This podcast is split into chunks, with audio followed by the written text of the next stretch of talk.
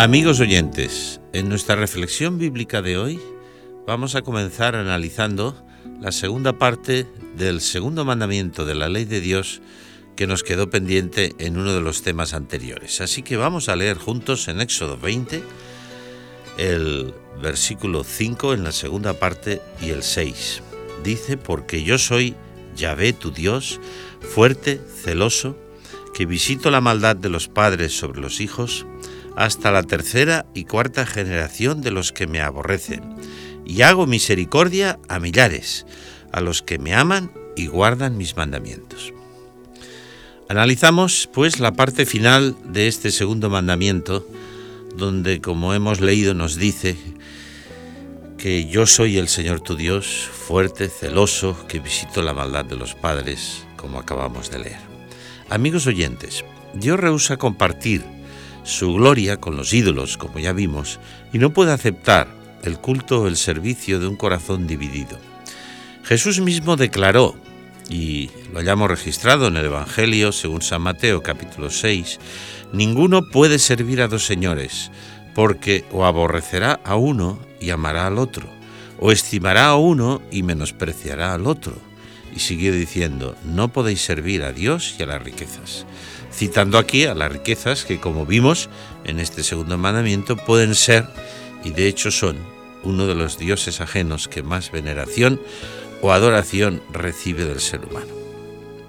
La frase visito la maldad, que ha preocupado a algunos y les ha hecho pensar en un Dios vengativo, y no olvidemos que las Sagradas Escrituras declaran que Dios es amor y lo demostró enviando a su Hijo, hecho hombre para morir en el lugar del pecador. Esa frase, visito la maldad, debe ser analizada detenidamente, ya que Dios no castiga a nadie por los pecados de otros.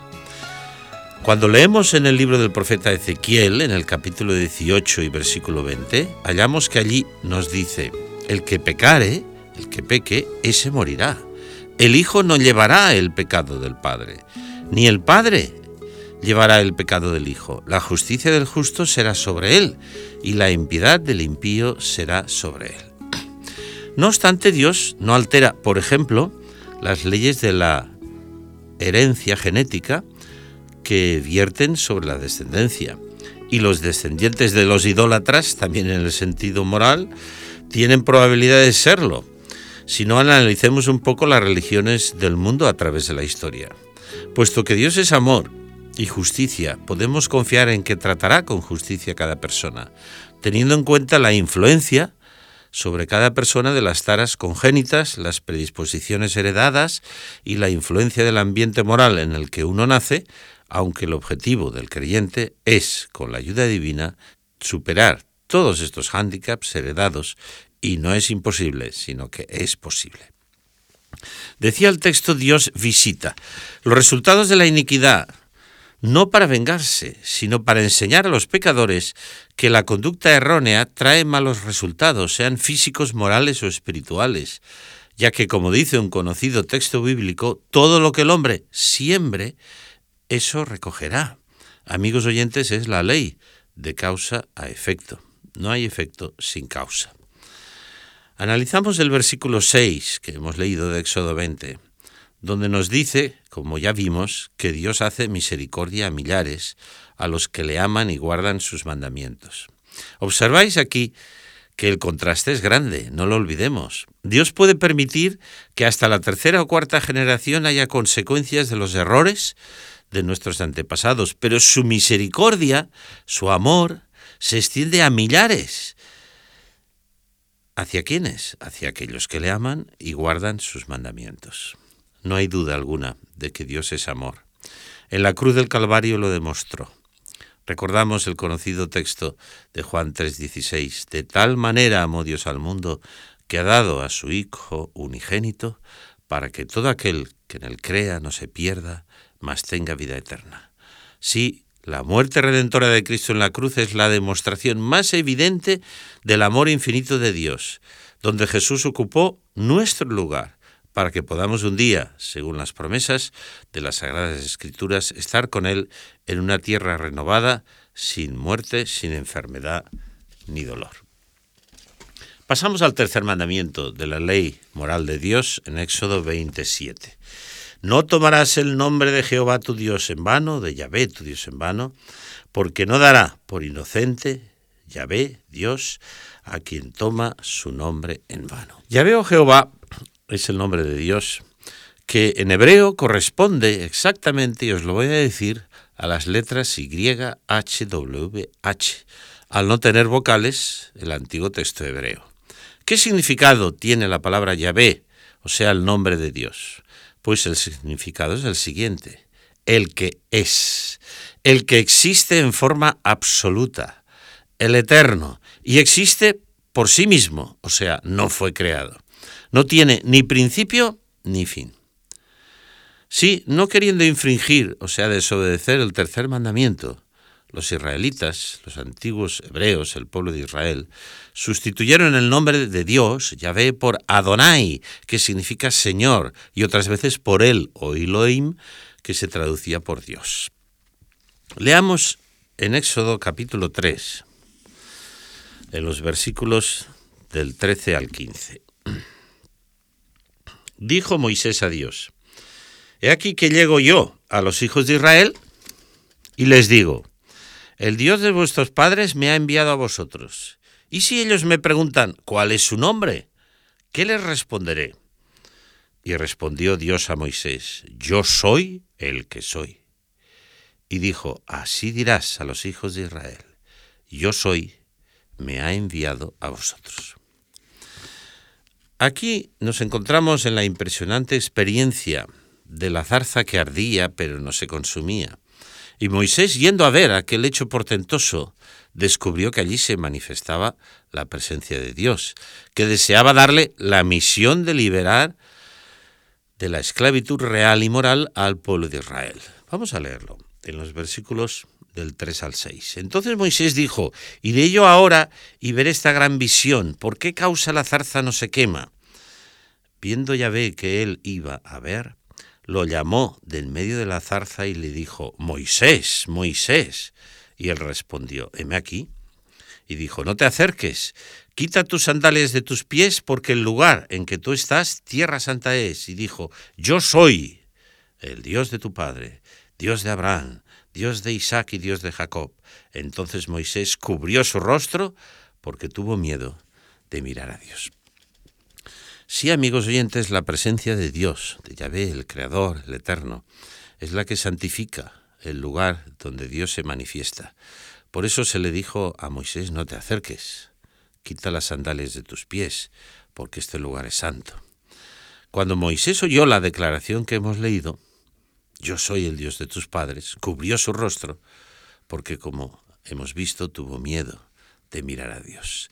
Qué distinto era el respeto hacia la presencia de Dios y el nombre de Dios de aquellos antiguos creyentes a la actitud tantas veces irrespetuosa y hasta insultante de muchos seres humanos hoy, por supuesto, no creyentes, hacia todo lo divino, incluido el nombre de Dios.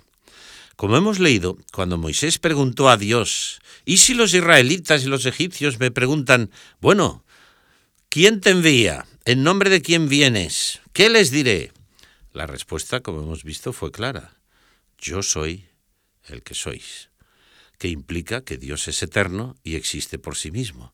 Este ser soberano es el que me envía, tenía que decir Moisés, el creador, el dueño de todo.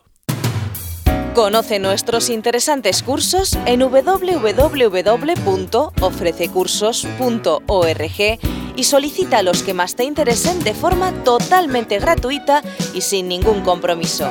Recuerda www.ofrececursos.org.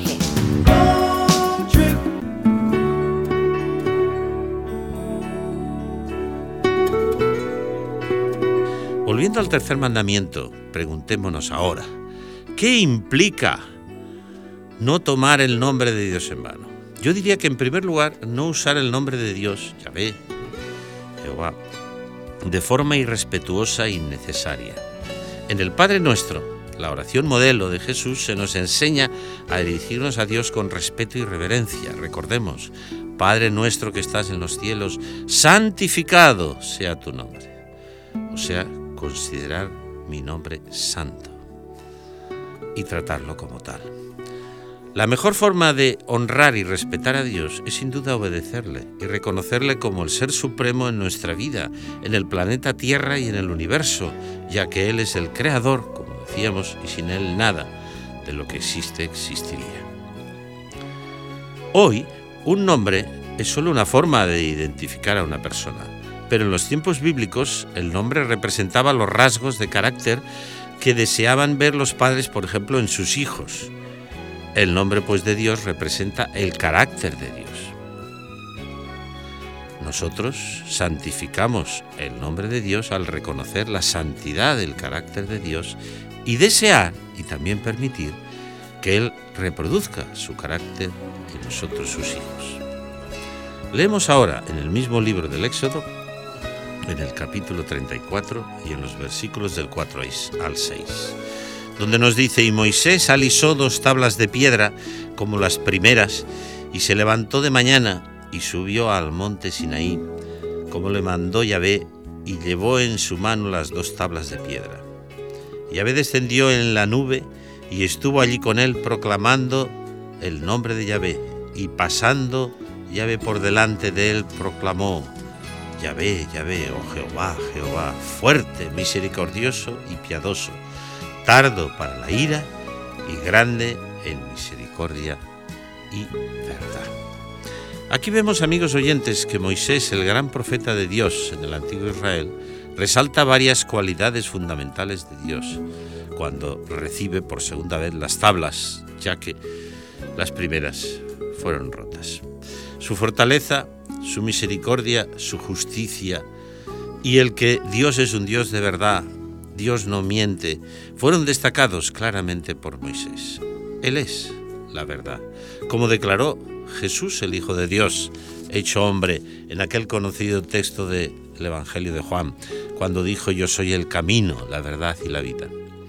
Por lo que, amigos oyentes, podemos decir que en el monte Sinaí, donde Dios dio los diez mandamientos al profeta Moisés, se revela no solo la justicia de Dios, sino también la gracia divina el amor y la misericordia de Dios hacia sus criaturas. Dios es además, como declaró Moisés, plenamente digno de recibir nuestra confianza, puesto que es grande en verdad. La verdad está en la base del carácter de Dios, en oposición al diablo y Satanás, que es denominado en las Sagradas Escrituras, concretamente en Juan 8, Padre de mentira.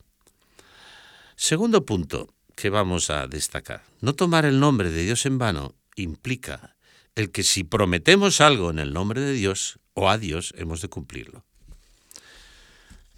Digamos que el jurar fue algo que Jesús no solo nos recomendó, sino que prohibió. En el Evangelio según San Mateo, y en el capítulo 5, vamos a leer a partir del versículo 33.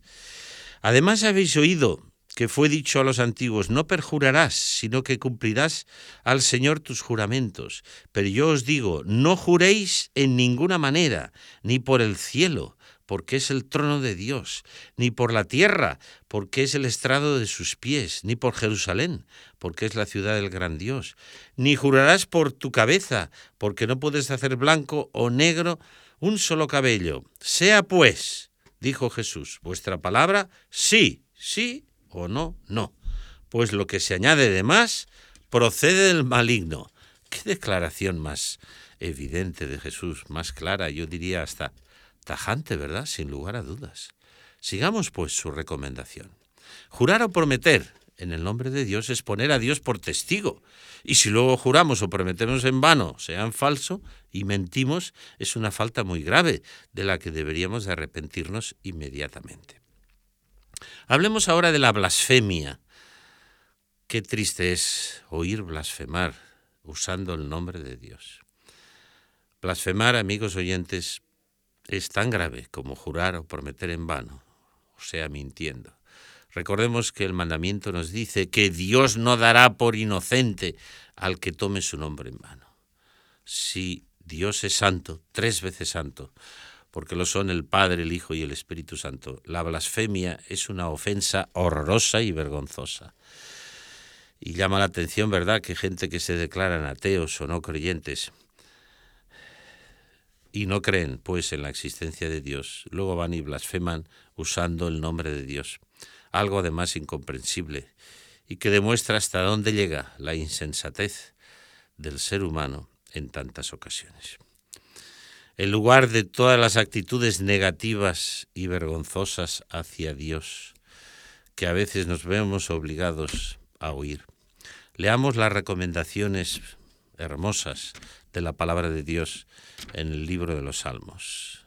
Estamos buscando un salmo, el Salmo 29, donde vamos a leer los versículos 1 y 2. Ahí nos dice, tributad alabanzas a Yahvé, oh hijos de Dios, dad a Yahvé la gloria y el poder, rendid a Yahvé la gloria debida a su nombre, adorad a Yahvé, a Jehová, en la hermosura de su santuario. Y en el Salmo 96, empezando por el versículo 2, leemos, Cantad a Yahvé, bendecid su nombre, anunciad de día en día su salvación.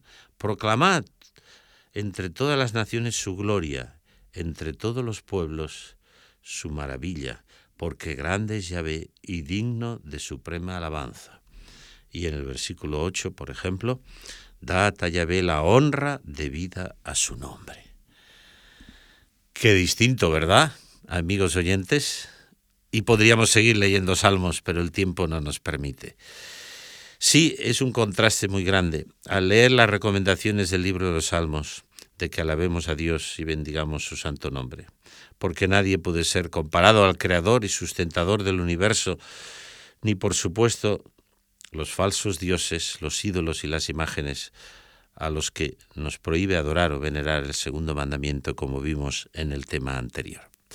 Sí, amigos oyentes, no quisiera que pensáramos, no obstante, que Dios es un ser inaccesible, después de analizar este tercer mandamiento. Vamos a ver un último texto que hallamos en el profeta Isaías, en su capítulo 57 y en el versículo 15. Y ese texto es maravilloso, porque ¿qué nos dice? Vamos a ver. Porque así dice el alto y sublime, el que habita en la santidad y cuyo nombre es el santo. Yo habito en la altura y la santidad pero con el de espíritu contrito y humilde, para reavivar el espíritu de los humildes y para vivificar el corazón de los quebrantados. Estas sublimes palabras que presentan a Dios como el ser eterno nos recuerdan que no obstante Él cuida de nosotros y que cualquiera de nuestras carencias y necesidades, Dios está listo a suplirlas y las conoce. Dios no es insensible ante los problemas ni tampoco los errores humanos. Él está junto a nosotros como la madre amante, junto a su hijo enfermo. Amemos a Dios de todo nuestro corazón, con toda nuestra capacidad y respetémosle a Él y a su santa ley, que es la forma mejor de adorarle. Bendigamos su nombre. Como hemos dicho, Dios es amor, no lo olvidemos. La cruz del Calvario donde Jesús murió nos lo recuerda. Pero también, como dijo la escritora Elena White, nos lo recuerdan los rayos del sol, las flores y tantas cosas maravillosas que aún existen en este mundo de dolor, a pesar de que la desobediencia humana trajo todo esto. Mis amigos oyentes, que podamos no solo respetar a Dios, su ley y su santo nombre, sino ser como lo fueron, por ejemplo, Enoch y Noé, entre otros personajes bíblicos, amigos de Dios. Que este tercer mandamiento esté grabado en nuestro corazón y que nunca tomemos el nombre de Dios en vano, sino que le respetemos a Él y a su ley. Hasta el próximo encuentro.